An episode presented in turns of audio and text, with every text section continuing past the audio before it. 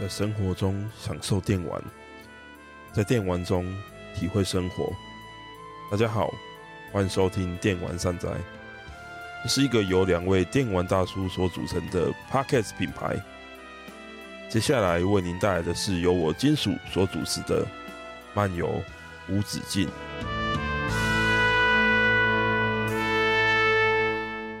哎，大家好。大家最近过得怎么样啊？我觉得应该跟我一样，就是很期待，就是过年的年假这样，有一点等不及了，根本都已经有点不想上班的感觉。但是呢，距离这个年假之前呢，我还有好多事要做。哦，我看简单看了一下，大概还有。一二三周的时间，然后我在这三周时间，我要忙完四集节目的剪辑，就是我要把这四集都剪完，才能够准时的把节目在正确的时间上给大家。今年我真的不想要再像去年一样搞那么多问题了。当然，今年的状况是比去年好很多的，至少我应该这个确定啊，就是我。录音的档案应该是没有什么其他的问题，不会像去年，就是录制的档案的结果就是有蛮多的杂讯的。然后，因为今年我们终于找到问题所在了嘛，所以说这个部分应该是可以期待的啦。而且我自己的感受啊，当然实际听可能会有一点不一样。有一两集我那时候在录音的时候感觉非常的顺畅，所以说不定。那个需要剪接的部分的，诶、内容会少很多吧？我自己猜想啊。那这些部分其实都可以帮助，就是在剪接的时候可以更加顺畅。但是剪接还是必要的啦，我至少还是整个录音都还是要过过一遍。所以说，剪接就是一件既无聊又有趣的事情。无聊的部分就是剪接这件事情本身，它就是一个非常怎么讲固定的无趣的过程。你就是听听听哦，然后哪段哪哪个部分觉得不可以，或者说停顿太多什么的，你就是要把那些部分剪掉，然后让呃剪完的结果听起来是顺畅的。这样，那这个部分呢，我是自己是觉得没有那么有乐趣啦。啊！但是你在听的时候，你会觉得说：“哎、欸，干，真的讲的还不错。”这样自己讲，这样就是有趣的部分是这里啦。但是剪接本身是挺无聊的，不过又必须要做，因为毕竟这个这个台 只有技术技术比较强的只有我而已，所以说这个部分就是我这我必须要承担的事情啦。那除了在过年前要完成这些事情以外呢，过年的时候我自己除了我要打的电动之外呢，这个部分跟我们今天这集的内容有相关性，等下再聊。那除了这个部分以外呢，最重要就是我必须要趁过年的这一段时间哦，赶一点存档。对，因为我前面好像有讲过，就是。今年有个目标，就是希望可以周周有节目啦。那要周周有节目的一个先决要件，就是要事前先把节目先准备好。所以我打算呢，过年，因为毕竟我们过年期间这两周的节目是已经录好了嘛。那那这两周就可以比较轻松。那这两周，而且也不用去上班，我就可以在家打电动。然后除除了打电动以外，我不可能一直在打电动啊。除了做一些充实自己的内容以外呢，我是打算可以的话，先预录两集节目起来啦。然后一些空闲时间，我是想要先可以的话，先写两集的节目的内容稿件，先写起来。那这样的话，我就会有四集左右的预先。储备量可以应付，如果是四级的话，那就是两个月，我就不用不用担心，说我接下来的两个月，诶、理论上应该是我算一下哈，总之就是大概到四月份，我都不用担心说，哦，我要做什么内容啊，我写不出来这样，我尝试一下看可不可以以事先准备的方式。虽然说我之前好像从来没有做过这样的事情，但是今年要改变自己哦。那当然，吉他也要继续练。然后，呃啊，我有一个东西不能讲。总之，关于吉他哦，我年今年的年底就是下一次的明年的那个。就是过年特别节目呢，我会为各位展现我苦练多年的吉他技艺，这样。那我有安排了一一个算是特别的节目内容啊，啊，不然内内内容我是还不能讲啊，因为毕竟也还没有确定做得到做不做到，我要花这一年时间去把它完成啊。那这个部分我在新年特别节目里面也有聊到，所以说到时候再大家再听吧。那总之呢。今年我为哥我我为大家以及我自己呢，都安排的非常紧凑，而且非常困难困难嘛，我也不知道，好像也没有很困难，就是我希望自己能够达到的一个目标。那希望今年可以达到。好，那进入本集的节目，本集节目是什么呢？过年嘛，大家应该都会趁过年的时候来好好的补玩一下，就是之前不管是之前你三 G 的游戏，还是说。呃，在年年末年初，总之就是，呃，农历的这个年末，新年的呃新历的年初这段时间呢，在过年前发行，过年前后发行的这段时间的游戏呢，大家应该都要么就消化旧游戏，要么就在这段时间玩玩这个时候发行的游戏嘛。那在今年呢，也刚好哦，在。今年的第一季，这个游戏的阵容可以说是强的惊人呐！就是我整个就是我几乎赚的钱都砸在这上面了。当然，这也是为了要做更好的节目哈，自己讲就是有个冠冕堂皇的理由。所以呢，今天就来聊聊这个今年的第一季呢，我自己哦，那是我自己本身哦，有什么。期待的游戏，以及我一定会买的游戏，跟我有在观望的游戏呢，就是来跟大家聊聊这样。那新年到底要玩什么游戏呢？在这次的这个新年的这段期间里面呢，就是大概在一月底到二月初，总之因为二月八号是这个除夕嘛，我应该没记错的话，那。在之前的这段时间呢，发发行的游戏其实蛮多的。那我自己本身呢，我订了四款游戏，应该是四款吧，应该没记错，对，是四款游戏。那当然，这四款游戏我不可能都在这段时间去把它玩完，还是有可能。其实好像也没有不可能诶，努力一下，应该可以玩个三款左右，应该是可以有办法在过年的时候打完。我不知道啦，有机会啦。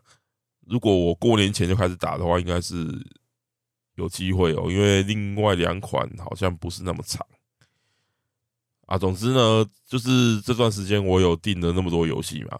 那但我推定的这个游戏，当然就是我自己很喜欢的。那在这边也跟各位聊聊这些游戏啦，然后顺便推荐给大家。如果你还在烦恼说过年这段时间你不知道打什么游戏的话，这几款或许你可以参考一下。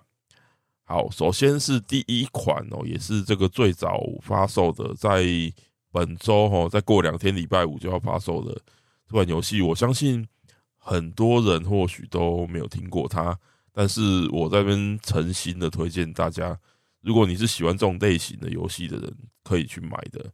这个游戏叫做《Another Code 回忆录》，两种记忆斜线记忆之门。好。听到这个名字，大家应该蛮疑惑，到底这是一个什么样的东西哦？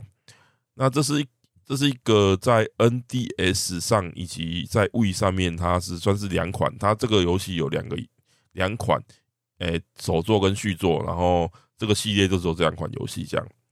然后这是一家叫做 Sing C I N G 这家公司，然后它是金西太普先生的公司这样。那金太普先生是。非常非常厉害的画师，然后这是由他指导的非常棒的，就是 AVG 解谜游戏。然后 Zynga 这家公司呢，他们大部分的游戏都是都是这种解谜的 AVG 游戏，这样。走剧情向，然后因为是出在 N D 上面，所以可以用触控笔操作做一些解谜的这种类型的游戏，包括还有像什么天使之屋啊，然后什么，它有一个呃有另外一个系列在 N D 上面推出的，是在这个 Another Code 后面出的，然后。它是一个比较冷硬派风格的侦探风格的一个作品，那个系列我也很喜欢。那总之性格就是金泰吾先生的公司啊，这家公司其实已经倒闭了。这样，那我没想到在上一次的这个 Nintendo Direct 里面呢，没想到任天堂居然会把这款游戏拿出来重制哦，而且是重制哦，因为这款游戏几乎是没办法做移植的啦，因为它毕竟。运用到 NDS 以及物以独特的操作的方式，Wii Wii 那一款还有可能，可是 NDS 这一款的话，基本上是没有办法直接做移植的啊，除非你要把它做成，就是你 NS 一定要一定不能插在那个底座上，就是你不能电视玩，你就只能把 N 呃 NS 拔起来用它触控木玩。可是我觉得这样做也太冒险了啦，所以说他们就是整个把画面重置，然后连。他的谜题应该都直接的改过，这样。那这个作品呢，我自己个人蛮喜欢的，我当年就有全破这样。那他的故事呢，从一代一代是这个两个记忆哦，两个记忆里面其实是在讲说，主角这个 Ashley 哦，他有一天收到一封信，然后那封信的寄件人呢，居然是来自于他已经去世的父亲。那为了查明这个信件的真相呢，他前往一个叫做布拉德爱德华岛，但是呢，没想到在那边等他是一个巨大的载体，里面有很多谜团跟机关，以及一位失去记忆的鬼魂，一个少年的鬼魂叫做 D，然后这两个人要如何一起携手合作来查明真相？到底这个少年的真实身份是谁？以及他跟 Ashley 到底有？什么样的关系？然后记忆之门呢？是呃，这个两个记忆两年后的一个故事。然后主角一样是我们的 Ashley。呃，这啊，记忆之门其实我没有打过啦，就是我有我游戏是有买的，但是我没有玩。但是两个记忆是我是有全破的这样。啊，这个游戏基本上它是它是在 NDS 发发发行的这个初期就推出的游戏，所以它其实主打的是这种操作。用触控笔操作的这种解谜，而它的故事其实也不差，只是当时在玩的印象是这个游戏其实不长，但是其实也带给我蛮大的乐趣的。那目前这个游戏是在 NS 上面，是因为它是任堂游戏，所以当然是在 NS 上面有推出体验版。那大家有兴趣的话，可以可以下载玩玩看，然后有兴趣的话可以来下定。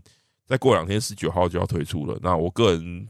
这款游戏对我来说就是一个必买的游戏啊。那这款游戏的原始的制作者金崎太武先生，他也有以这个美术兼修的身份重新的加入这个团队，所以呢，我自己个人是蛮期待。那如果呃性格的其他的游戏，比如说我刚讲的那个冷硬派侦探推理游戏，什么愿望之屋哦。天使的记忆嘛，我有点我有点想不起来他的名字，但是就是他是那种，他是用那种铅笔画去画出来那种，然后黑黑黑白色系的那种冷硬派的那种，就是侦探推理风格，然后里面的角色都非常栩栩如生，因为为什么呢？因为他们是用真人去拍摄那些表情，请他们去演出之后，然后再由画师对照那些照片去重新绘制过的。所以他的当时这个技术在 ND 上面出呈现就蛮令人震撼的，对。只是那时候这个游戏卖得很差啦，对。那总之希望大家多多买这个 Another Code，让老任可以继续推出，把这些他们过去其实不太为人所知，但是是非常精彩的这些名作哦，都可以一一的再重新搬上他们新的主机上面。好，那下一款呢，也是一款 AVG。那这个大家应该都比较熟了啦，就是逆转裁判四五六王尼喜精选集哦。啊，逆转裁判应该不用解释吧？就是就是那个伊亚利，就是在这呃在法法院里面担任这个律师这个工作的一个侦探推理的游戏嘛。那逆转裁判四五六呢，大家可能比较不熟悉。这诶四五六也是四是出在 NDS，五跟六是出在 3DS 啊。那四五六，因为它毕竟它都是只有日文嘛，啊又不像说像一二三，可能那时候因为是 GBA 的关系，所以其实有什么破解啊、汉化啊，大家可能有玩过。所以四五六应该是大家对这个逆转裁判系列比较不熟悉的的部分。那四代呢，又有一点点，我自己个人是喜欢的，但是它是某种程度上是有点那个评价两极啦。不过五跟六呢，就是由新的怎么讲制作成员去创作，它就不是系列生生之父巧周，因为巧周他就改去做那个大逆转裁判嘛。那五跟六呢，这个我自己个人是觉得相对来说剧本的。嗯剧本的水准是确确实是没有前面巧周那么的好，但是它整个来说，它也不失为是一个有趣的作品啊。那其实也是蛮值得一玩的，尤其在 3DS 的五跟六之后，他们把这个三角色 3D 建模什么都做的蛮精彩的。然后六代六代更更有一些，反正怎么讲？其实前三代就有，但是六代又更夸张了一些超自然的要素，这样。所以呢，其实如果你你喜欢就是这种侦探解谜对游戏，而你又喜欢逆转裁判一二三的话，哦，这个逆转裁判四五六王尼喜精选集是蛮值得购买的啦，又不贵，而且一次三款游戏。那一二三不知道大家有没有玩过啦？那如果你还没玩的话，其实也蛮常特价的，你也可以等就是它有特价的时候来买，而且都中文嘛，因为之前一二三。我拖了好几年在中文化，而这次四五六就没有没有拖了，就直接就发行中文版这样啊，我是觉得也蛮好的，而且这次不是像一二三一二三它的那个，虽然它没有真正的语音啊，可是它有那种像什么伊亚利这种这种这种的一点点基本的小语音嘛，可是一二三它的这个语音就是跟它的语言就绑在一起嘛，所以你要玩中文版的话，你就必须要听那个意译那个那个很。就是中文中文的的的那个声音嘛，但是这一次应该是据说是可以自行调整的啦，所以大家如果还是喜欢原版的那种伊奥里那种日文的感觉的话，应该是可以自行调整的，所以这次也是不错。虽然逆转裁系列我是很希望全部的系列作品都大家可以玩到啦，不过像大逆转裁判虽然出了像这个四五六精选集出了出了 HD 合集嘛。但是呢，他或许猜啦，是不是因为他的时代背景比较敏感？那个时候其实牵扯到台湾是日本的殖民地的时期嘛，是不是因为这样，所以那时候大逆转裁判所以没有出中文版呢？我不清楚，我只是猜测。那不知道为什么就不出？其实我自己个人还蛮喜欢大逆转裁判一跟二的，不过我也不知道为什么都没有中文版。那如果四五六卖的还不错，那不知道之后，呃，逆转检视啊，可不可以也有机会可以推出？那甚至是等级五制作的这个逆转裁判 VS 雷顿教授，老实说那一款我个人也蛮喜欢的。那如果这个全系列都可以推出在现在的平台上可以玩的版本，那就太好了。好，那就裁判四五六也推荐大家。好，那下一款呢，算是。这个过年要玩的游戏的一个重头戏啦，就是这一款可以玩超级久的。然后我最近才刚打完，就是他的上一款作品啊，这个我是没有录节目了，因为那个阿酷好像最近也刚好在玩，所以说之后有机会可能可以跟他录一集节目这样。不过这个还不确定啊，就之后再说。好，这是什么游戏呢？就是《人中之龙》。八，哦，大家应该都很熟人中之龙这个系列的吧？这是一个玩黑道的 的游戏嘛。那游戏它进展到已经到了第八代，那不知道大家是玩过几代啦？我自己个人其实都几乎都玩过。那但是我其实没有每一款都很喜欢呐，就是有一点变成没呃、欸、没什么别的游戏玩就可以来玩一下的感觉，因为毕竟它比较这个游戏比较僵化嘛，它一直在固定的场景，然后固定的游戏模式、固定的游戏形式，然后超高的效率去制作，资源回收的方式去制作。那其实我自己是蛮排斥这种这种方式制作的游戏啊，但是期待我自己个人是很喜欢，因为主要是因为呢，期待它的故事的整个结构呢，我自己觉得非常非常的杰出。那我自己喜欢解构这个故事结构的这种人来说呢，我就觉得说，期待其实是历代少见，其实是可以让我。好好的去解构、解析他的故事的背景，他整个结构，他意图想要表现的这种形式，不管是在剧情上或者是结构上，它都有形式化以及很精彩的剧情的呈现。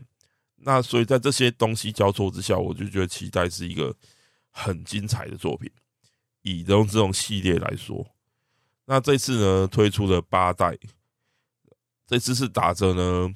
几个卖点嘛，首先就是呃，同生一马的最后最后的一个游戏嘛，因为哎、这这个这个应该可以讲吧？他其实都已经预告片都讲，就是因为他得了癌症嘛，所以这一次可能是大家会在呃游戏里面看到同生一马，应该是最后一次了。那到底他会这个游戏会怎么样帮同生一马收尾？到底是收的很好，还是收的很烂呢？这一点是蛮让人期待的。那其次就是历代最庞大的内容嘛。那听说这一次这一代，你光主线就可以玩七八十个小时。那再加上你可能要玩它里面，我这一次这一次的这些小游戏的内容，真的不是普通的庞大。有什么有什么黑道声游会咯，就是就是类类似某个任天堂游戏的一个黑道版，在里面也有。然后类似另外一个任天堂游戏的黑道版，在这里面也有。那再加上里面很多很多的小游戏啊，还有我这自己这次一定要讲，我自己这次在玩的这个怎么讲目的性的哈，一个是蛮吸引我的点，就是这次的里面的大型机台游戏里面有 Spike Out 跟那个 VR 快打三哦，这两个都是我很喜欢的游戏，所以说。我其实是有一点点买 Spike Out 跟那个 VR 快打三，然后送龙之勇八的心态啦啊，不过龙之勇八本身应该也不错啊，所以说其实是 OK 的。然后再加上它这个 RPG 的游戏性质，我一直觉得龙之勇其实它本质上就是 RPG。你自己思考一下，你去跟我这样讲有点不准确，应该说它本身就是一个 JRPG，它只是战斗时候是动作而已。那你自己去思考一下，人中之龙的形式，它的结构跟它很僵化，就是一直一定要被框在某个地方，还有它的支线的触发的形式啊等等，都很 RPG。所以说，人中之龙不是什么，不是什么，有些人说它是什么日式开放世界，根本就不是，好吗？它就是 JRPG，所以它改成这，它改成 JRPG 是意料之内，十分合情合理的事情。但是呢，期待老实说，他。做的有点随便，所以说他的 RPG 的部分的怎么讲的制作呢？我自己是觉得没有那么的好。那明明 Sega 就有 Atlus 这家公司很会做 RPG 的，然后为什么不好好的去参考一下人家是怎么做 RPG 的呢？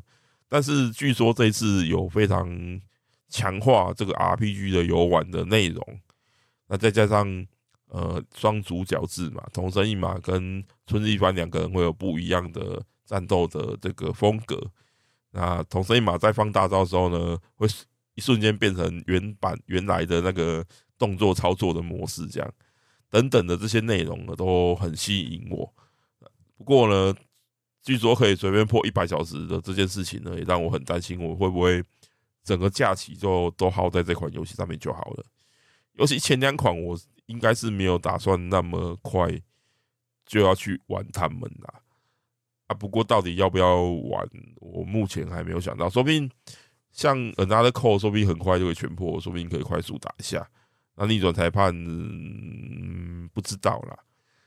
对啊，我说不定可以做逆转裁判的节目之类的。我其实还在思考接下来今年的节目的主题是什么？啊，如果大家有什么想听我讲的内容，如果刚好我有兴趣，或是我有玩，我也可以考虑要不要放在就是企划里面这样。那大家如果有兴趣的话，就上脸书，我们的脸书，哎，电玩善哉，搜寻电玩善哉就可以找到我们的脸书粉丝页，然后可以在那边留言跟我们互动。总之呢，我的新年应该是会耗在这三款游戏的某三款或某一款上面。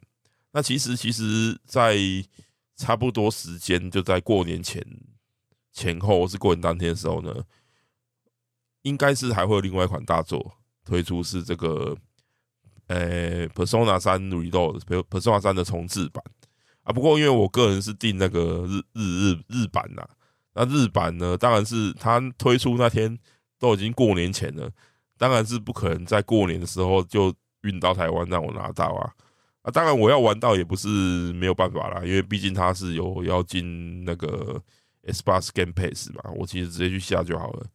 但是呢，我好像也没有那么急着玩它啦，所以说那款游戏就放一边吧，就等等到我有空真的想玩的时候再去面对它。因为阿托瓦斯的游戏，我其实有点像是。习惯性本能的在买的，有时候有没有要急着玩的这件事情，好像也没有那么的急迫性，所以说就这样吧。好，那这只是我新年要游玩的游戏的部分哦。那在之后呢，其实一直延续到三月。那为什么说到三月呢？其实因为三月以后的游戏目前都还没有发发表嘛，所以说目前是还不知道四月。之后有一些知道了啦，但是目前基本上知道的游戏大概就到三月三月底左右，大概就是目前可以知道的游戏的要发行的阵容了啊。不过光这样也已经是很很惊人的的这个阵容了。那我就可以诶继续讲啊，例如说在其实，在《女神异闻录三》之前有一款大作是这个。必然幻想 Relink 嘛，可是因为第一哦，我游戏真的太多了啦。那第二，我试玩过它的体验版之后，我其实没有太喜欢，我觉得有点单调。那再加上我根本就不是必然幻想的的怎么讲的粉丝嘛，我讲过我不玩手游嘛，我唯一玩的手游就是就是呃班多利嘛，对不对？那其他之除此之外的手游，我基本上是不玩的啦。所以说。我对这款游戏既然没有爱的话，那就不用急着买喽哦。所以《碧蓝幻想 Relink》我自己个人是跳过了啦。然后还有这个自杀突击队，我这自杀突击队目前状况不明哦，所以说我也不知道它到底好不好玩。所以这款应该也是观望的这个态度啦。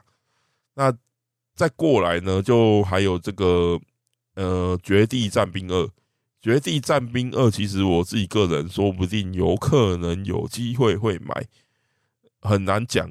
不过主要原因是因为我，因为这是不知道大家有没有玩过《绝地战兵一》哦，它是一个俯瞰视角的多人射击游戏，是会，诶、是会 friendly fire 那种，就是会射到自己的伙伴那一种。那一代我是有跟朋友连线的，那这一款呢，因为它刚好在。除夕前或是除夕夜，我也不是很确定。总之就是在那时候啊，没有啦，九号才除夕啦，八号是除大年小年夜这样。那他刚好就在前一天这个八号推出嘛。那过年的时候呢，如果我的朋友们呢，呃，就是在这段时间里面，他们有足够时间可以跟我连线的话，那我说不定会考虑直接给他卡给他刷下去，就直接。买片来玩，毕竟它它也不贵啦，一一九零嘛。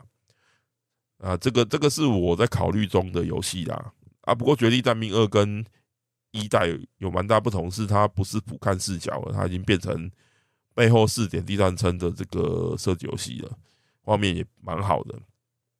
那总之，这个游戏我是没有那么怎么讲，那么认真的去查过它的内容了。总之就是。我到底要不要玩这款游戏呢？一切看我的朋友而定。如果我的朋友们有决定要买呢，那有时间可以玩呢，那我就给他买下去。这这款游戏是可以四人连线合作的嘛？嗯，啊，这款《绝地大兵二》我就考虑一下喽。嗯，那其次呢，还有什么呢？我看一下哈，《怒海战记》这个 UB 做很久连线游戏，我应该是不会玩啦。那就到了这个二月的二月底哦，二月底有一款我是必须要玩，一定要玩，不玩不行的一款游戏，到底是什么呢？我想应该跟很多人都一样，就是《Final Fantasy VII Rebirth》重生，FF 七重生这款游戏。对啦，我之前在我们最多人收听的那集节目，就是。我跟阿酷聊 FF 系列做我们喜欢的游戏的那一集节目里面，我确实是把 FF Remake 骂了一顿。但老实说，我自己是没有那么讨厌他啦。我只是不太能理解为什么他要做这样的意图，就是把他刻意做的跟原版差异性那么大，然后摆出一副我好像要。我好像要更改历史的内容，就是更改这个游戏的内容，但是又不断的在访谈里面说：“哦，其实没有问，我们尊重原版，我们要怎样？”我有点不太了解你们的意图啦。那尤其你们表现出来就是一副就是要让某人复活的感觉，就特别让我觉得不舒服。因为我觉得原版的那些死亡的安排其实是非常杰出的。那如果我有意图要想要改变掉这些东西，我觉得以我自己个人来说，我是不会喜欢的。但是 F. 七重生，我毕竟对 F. 七还是有一定程度的喜爱啦。那就这样，Square 也是我自己很喜欢的公司啊。FF 七重生看起来内容也是很丰富。据说齁，我是不知道他们是怎样啦。然后是第一部做那么短，然后第二部做那么长，据说也是一款可以玩八十小时以上的。内容的游戏，然后第一部跟第二部还卖一样的价钱，然后所以到底玩第一部的人都是白痴就对了。第一部只能玩二二十几个小时，然后第二部可以玩八十个小时。我是不知道大家对这个是怎样啦？他明明就可以多花点时间去好好的去把这些内容。我的意思就是说，他第一部跟第二部的剧情长度根本完全不成比例，你知道吗？第一部短到靠背，然后第二部长到靠背这样。我实在是不知道他们在想什么，好了，随便啦。总之，这款目前已公布的内容来看，应该是蛮好玩的啦。就是内容感觉非常非常非常非常的丰富。那我目前是不知道它更改游戏的剧情的部分到底到怎么样的程度，而我会不会喜欢的这一点，或许在今年我把它打完之后，我会好好的做一集节目跟大家聊聊。Remake 跟 Rebirth 吧，因为毕竟最后一款可能短时间内是还不会有，可能至少也要等个三年以上嘛。那总之就在最后一款出来之前，我们可以从第一款、第二款所露出的迹象去判断，大概说他是想要走怎么样的一个方向，而呃这款游戏到底好不好玩，或许之后也是可以单独开一集节目来聊的啦。对。而且目前来说，这款游戏说不定会比较早玩完的，就是我了吧？因为毕竟阿库是没有没有 PS 五啦，然后亚修 在打电动速度实在是有点给他慢。对，我已经够慢，他还比我慢这样子。所以说呢，这款就好，我到时候再做节目吧。二二九应该蛮多人都跟我一样是想要。想玩爱丽丝，想玩蒂法哦哦，第二款还有尤菲，对不对？很多妹子，大家应该都是对这这个部分是是蛮有兴趣的吧，对不对？哦，好，那接下来二月之后呢，到底还有什么游戏是可以玩的呢？可以玩的呢？是，因为刚才 FF 七重生就已经是二月二十九号了嘛，就已经到。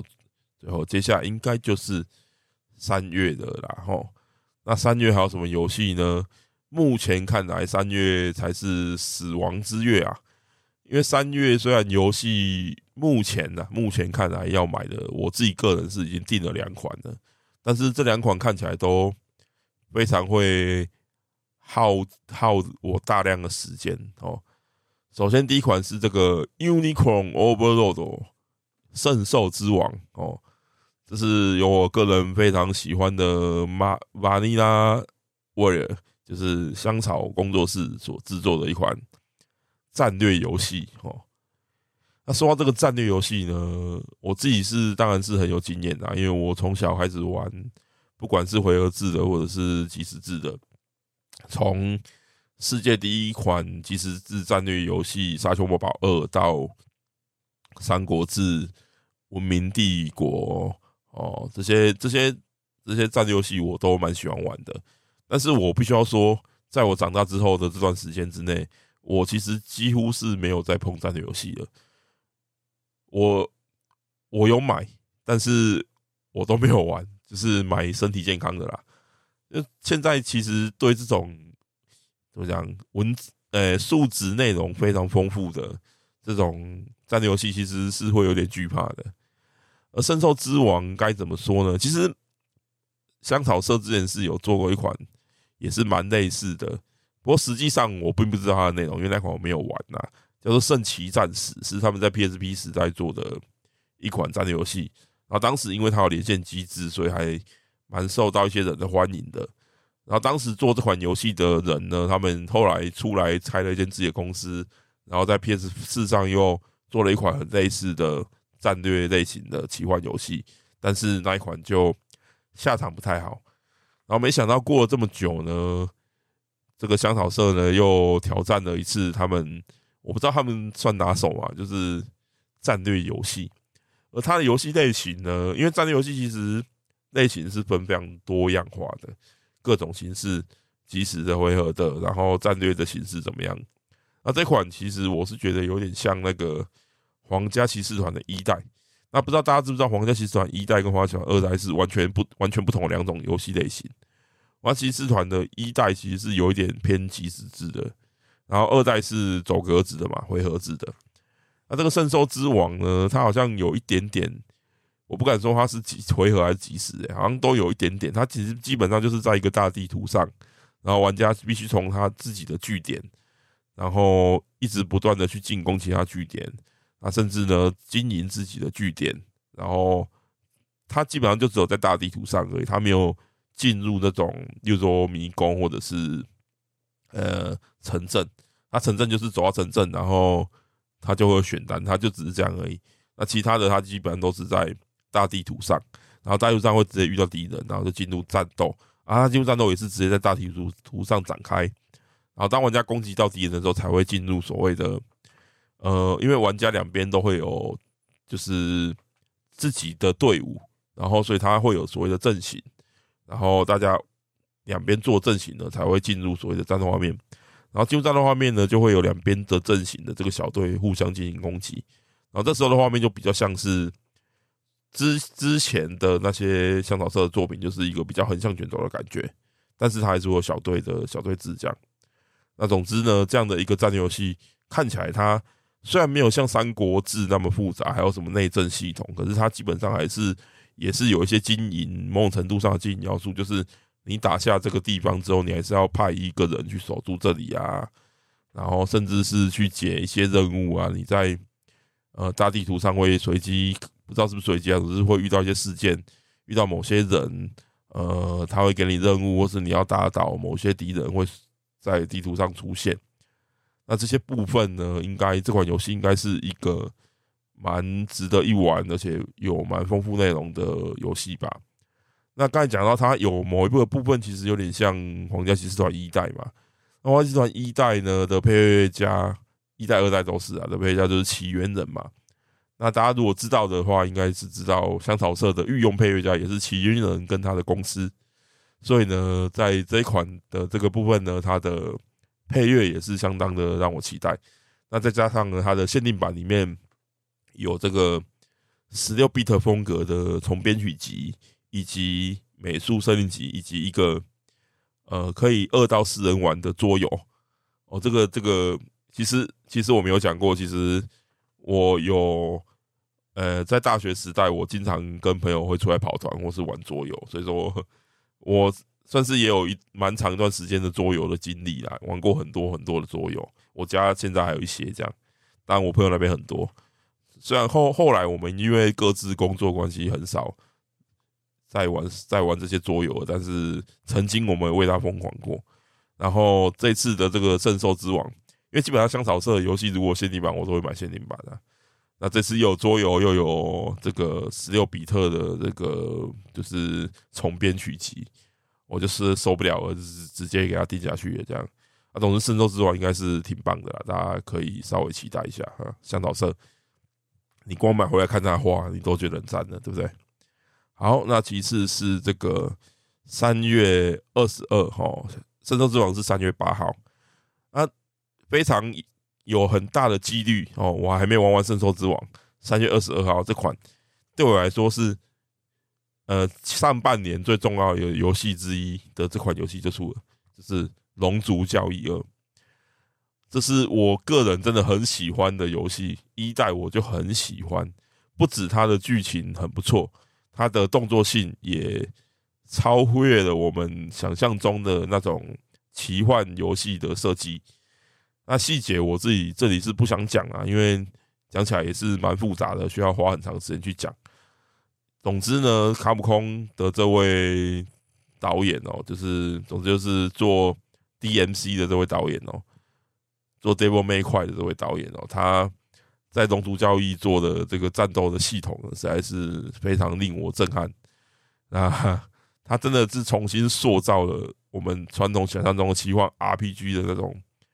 那种战斗的风格，他把它改成一个很动作式的形式，但是又可以去想象他为什么要这样去做。然后那一些不管是法师啊、呃战士啊、弓手啊、盗贼啊，他都给他们制作了一个很很很适合他们，然后很不错的一个战斗的风格。然后再加上跟跟他们本家的这个蒙航又有点不太一样的一个战斗的方式，然后某些成分来说非常硬核哈扣的一个的一个的一个游戏的一个游玩的方式，例如说你灯熄掉，你如果晚上没有点灯的话，你你什么都看不见的这种非常硬核的一些设计哦，实在是非常深得我心哦。那没想到过这么久，在玩家众所瞩目之下呢。他们做了一个 online，然后 online 也停了，然后过了这么久，终于又等到了二代，而且没想到这么快就要出了，这么快就可以玩到了。那我不只期待它的动作性，我也很期待它的剧情，因为一代的剧情实在是我自己个人是蛮喜欢的。它是一个本质很日本，但是表现又有点欧美的一个的一个剧情，就很像我们的卡普空。那《龙族教义二》是我基本上我今年上半年是必须、必定、一定要玩的游戏啊。不过还是先跟大家讲一下，要注意一下，这一款游戏是一个彻头彻尾的单人游戏。哎，它没有连线机制。哎，不能说它没有连线机制，而是它不能多人连线共同游玩。它的连线机制就是，呃，每一个人都会有一个随从叫做碰。然后这个碰呢，是由大家各自自行自己打造，包括捏脸，他的职业你都可以自己选择，然后自己去就是养成他的能力值，这样他会有不同的能力、不同的技能等等等。那你这个碰呢，是可以借给别人玩的。你只要连上网络呢，基本上大家可以看到很多不同的碰，大家可以去搜寻自己想要的碰的类型，然后。诶，如果不是好友的话，你就必须要依照那个碰跟这个角色的等级的差距呢，去支付一定程度的金钱。但是如果是好友呢，就可以无限制使用好友的碰。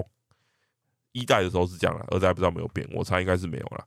那总之这个碰呢，就是一个蛮有趣的，它的一个连线机制，就是所谓的非同步连线的机制。那当然，你的碰被别人用了，你自己也会有好处啦。所以说呢，这个部分我是还蛮期待的，因为我有一些朋友一定会玩的比我快，那 到时候呢，我就可以直接拿他们碰来玩，我就可以直接用他们很高等级的碰，那我玩起来就轻松很多，对不对？是我也是蛮期待这个部分的。总之，龙族教义哦啊，如果你没玩过，你没玩过一代，我也是蛮推荐大家可以去买那个龙族教义的一代来玩啊，因为它也蛮涨特价嘛，特价也很便宜。现在玩也不迟哦，只要你能够在三月二十二号二代出来之前把它打完，你就可以无缝接轨了哦。总之，我很推荐龙族交易，大家都去买来玩吧。嗯，好。那这是目前吼到这个前三季，就是一二三月，不是前三季啊，第一季里面前三个月会出的一些，我自己个人应该是会买来玩的这个游戏啦。哦，基本上还已经已经不少了，真的是我相信应该说不定比大家买游戏的数量都还多很多哈。对啊，啊不过这这一段时间之内，真的。NS 的游戏好像就没有那么多吧，就还好。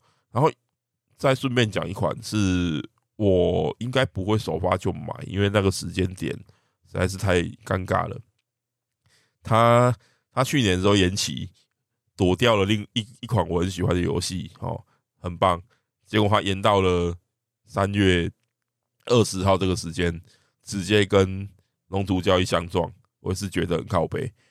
所以这款游戏我应该不会第一时间买，但是我一定会买来玩。出只要它只只要它评价不要炸掉，我基本上是一定会买来玩的。就是《鬼屋魔影》（Alone in the Dark）。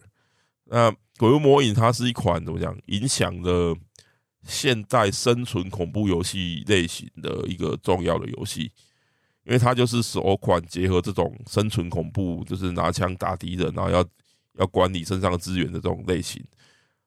呃，《恶灵古堡》。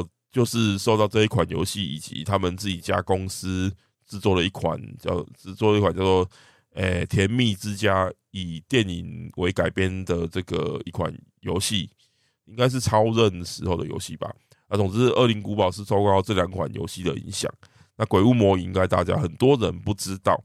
那这一次呢，是换了全新的团队去把它的一代去重置，而且呢，还找来就是。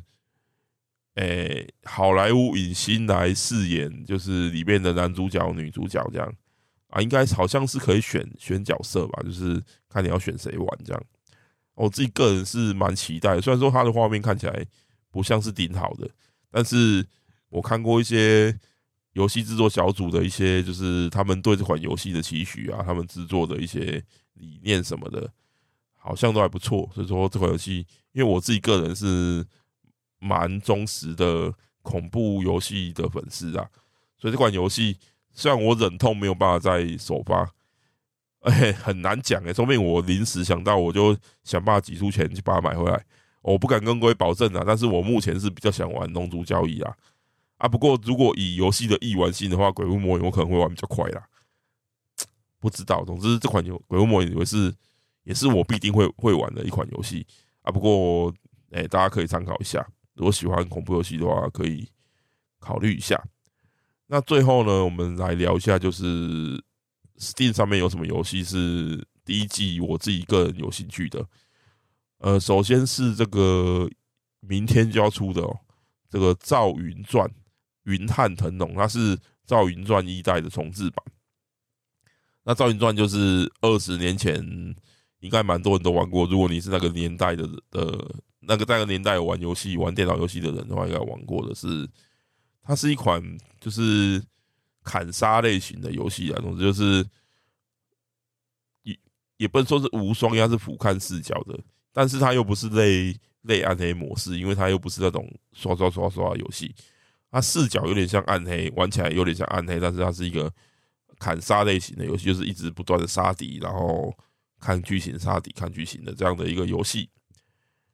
啊，这好像它好像是有当年的核心人员去制作的一个的一个重制版呐。那这里是写说它有十二章，然后三个难度，至少三十小时的主线。啊，这个《赵云传》我当年玩也是蛮喜欢的，而且不知道现在目前还没卖，所以说我不知道它预定的售价多少钱。哦，预定说话有有写了三百二十八块新台币，然后首周有九折优惠。好，我明天就直接买下来。哦啊，我这两天如果有空，我就稍微体验一下，然后之后好像也没什么机会吧？可能会在我每次不是都会前面讲一些废话那个部分，或许可以稍微聊一下这款游戏。总之，好，我明天就去买。好，下一款呢是二月一号，这款呢很大几率也是我可能会当时就把它给它买下来，但是我很可能短时间内都没有时间会去玩的一款游戏，叫做《古龙风云录》。那它是由《金庸群侠传》的这个河洛工作室制作的一款以古龙为背景的一个新的开放世界的武侠 RPG，就类似诶古龙版的《金庸群侠传》的那种感觉。那我自己个人是很喜欢《金庸群侠传》啊，那古而且我很喜欢武侠，而现代呢，我觉得能够看到新的武侠游戏由我们台湾人制作的这件事情呢。对我来说，就已经是一件非常少见的一件事情，所以只要看起来不会太惨，不会太烂，还行。然后河洛是已经有之前已经有他们的经历，所以应该是不会太差。我基本上都会买来玩，所以说《古龙风云录》我自己是蛮期待，但是二月一号真的是没空啦，所以说到时候应该就是会会买，但是什么时候玩呢？我也不敢保证。然后不知道大家知不知道古龙跟金庸的风格差在哪里？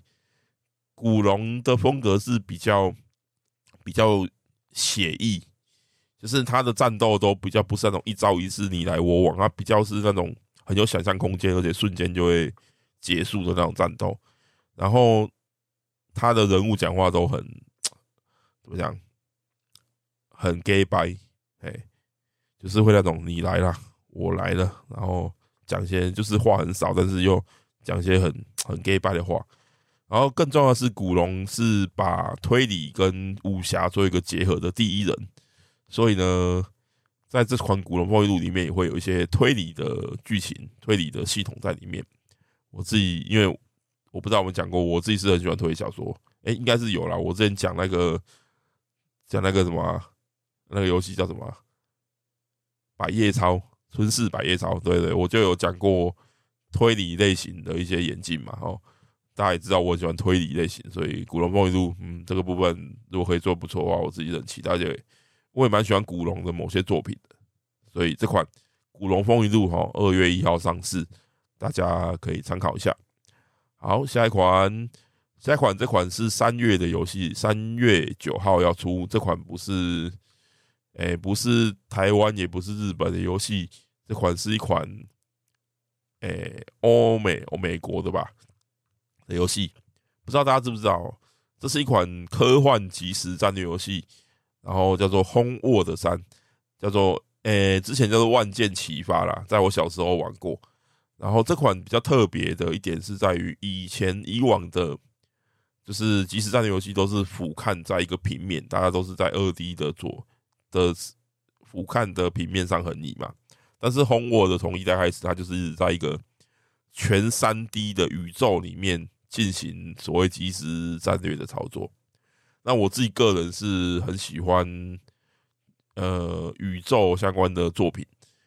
那这款作品可以操作在宇宙星空里面进行战争，简直是我们这种宇宙控的一个梦想般的作品啊！不过我前面讲过，我自己。战略游戏是很少玩的啦，小时候玩的多，但是后来这段时间玩的少，所以我到底有没有办法驾驭这款游戏，我也很难讲啊。不过我自己是对这款游戏是蛮有兴趣的，也蛮喜欢的，所以说不定会买，但是会不会玩，我也很难跟各位说。总之提出来推荐给大家，我相信是不会难玩的。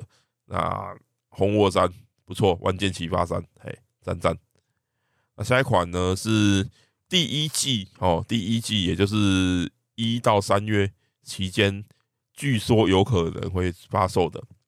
好，首先呢是我们这个台湾做这个三 D AVG 哦，应该不是三 D，他们从二 D 做到三 D 做 AVG 的第一人，独立台湾的独立工作室赤足游戏，他们的第一款横向卷轴的这个动作游戏叫做《九日》。啊，我自己个人呢，在九日发表初期进行募资的时候呢，我就已经投了蛮多钱下去的。那，目前是因为他经过好几次的延期啊，那这次最后一次，他们说应该是最后一次延期，是延到二零二四年的第一季。那它是一个有点像是只狼强调格挡机制的一个横向卷轴动作戏。那我自己有玩过它的一些 demo，就是之前的 build 的一些 demo，是蛮棒的。而且这种它的这种二 D 的画面的感觉质感，是我自己个人是觉得很棒。这种科幻道教科幻哦，又有一点上古神话，有一点科技，又有点古早味。的一种新的特别的风格，然后结合中国的奇幻的元素在里面，然后我还有什么贴符啊什么的，很道教的一些宗教元素。我自己个人虽然说我必须要说齁，我自己玩三 D 动作游戏，我自己自认是还不错，有一定的能力，但是我自己玩二 D 的动作戏，我自己是玩的很烂，不知道为什么变成平面的我就玩不好了哦，我也是很纳闷。总之。反正我一定玩的很烂啊！可是九日我是一定要玩的啦。我自己也喜欢玩二 D 横向卷轴的动作游戏，就是像《银河恶魔城》这种的。但是我玩的很烂，我自己也知道。但是我还是喜欢玩，所以说太难了，我可能会玩不下去啊。九日我那时候玩 demo 的时候，我就觉得很难了。但是希望它好玩到我可以玩下去。然后我玩完，如果好在顺利在第一季推出的时候玩完，我是一定要做节目跟大家讲的。那总之。大家期待吧。那九日我是我相信，我相信赤烛不会做烂游戏的，他们就是一个那么厉害的一家公司。有机会我再来为赤烛做一个特别节目好了，来聊聊他们的返校以及还愿以及九日这样，或许是一个还不错。因为大家我前面有讲过我对 VG 有研究嘛，那为他们做一个特别节目，推广台湾的游戏也是觉我觉得我可以做的事情。那。之后或许有机会来做吧，找个时间再做。因为还愿跟返校，我自己个人也很喜欢，也破了很多次。那或许可以再破一次，然后来跟大家聊聊这这这几款游戏。好，最后一个，这也是一个我在第一季很期待的一个武侠游戏。这个游戏叫《活侠传》。《活侠传》呢，它是一个嗯，以一个。怎么讲？它是一个平凡的杂鱼，完全没有主角光环，人生难度 EX 哈的，这是这是官方写的内容了。那总之呢，就是玩家要玩这样的一个长相丑陋、资质凡庸的一个杂鱼角色，然后要怎么样在复杂的武林当中生存下来？那吸引我的有几点呢？是第一个是。真的很少看到会有这么丑的主角啦。那这样的角色要怎么样在就是怎么讲？怎么怎么在武林中生存下来？然后他养成的表现要怎么样去呈现他这个养成的素质的内容呢？也是让我蛮期待的。那其次呢，他的战斗，他采一个。在主角的斜后方四点，然后敌人在正前，敌人在斜前方，但是主角跟敌人的比例都是相对偏大的一个形式。那这个画面呢，让我想起《侠客英雄传》。《侠客英雄传》大家可以去 YouTube 上面搜他的《侠客英雄传》三代，三代哦。那可以去搜他的战斗画面，他是我玩过的武侠游戏里面少数这种战斗真的是非常非常爽快的。就是他光那些招式的表现就爽快到不行，那光这一点我就很喜欢这样。那光当然他游戏品质也算是不差啦，虽然是有抄袭的嫌疑，但是那个年代嘛，哎，部分啊部分还不是完全抄，就是他有梗概有点像这样。然后可是他的战斗画面真的表现很精彩，有那个爽快感真是前所未见。啊，《活侠传》他居然用了那么特殊的一个。表现方式的那个战斗让我有点期待。那其次就是他的武侠世界喽。不过我自己是有点排斥主角长得很丑这件事情啊，尤其是例如说看 A 片看到主角很猥琐的，我自己都会二话不说关掉的。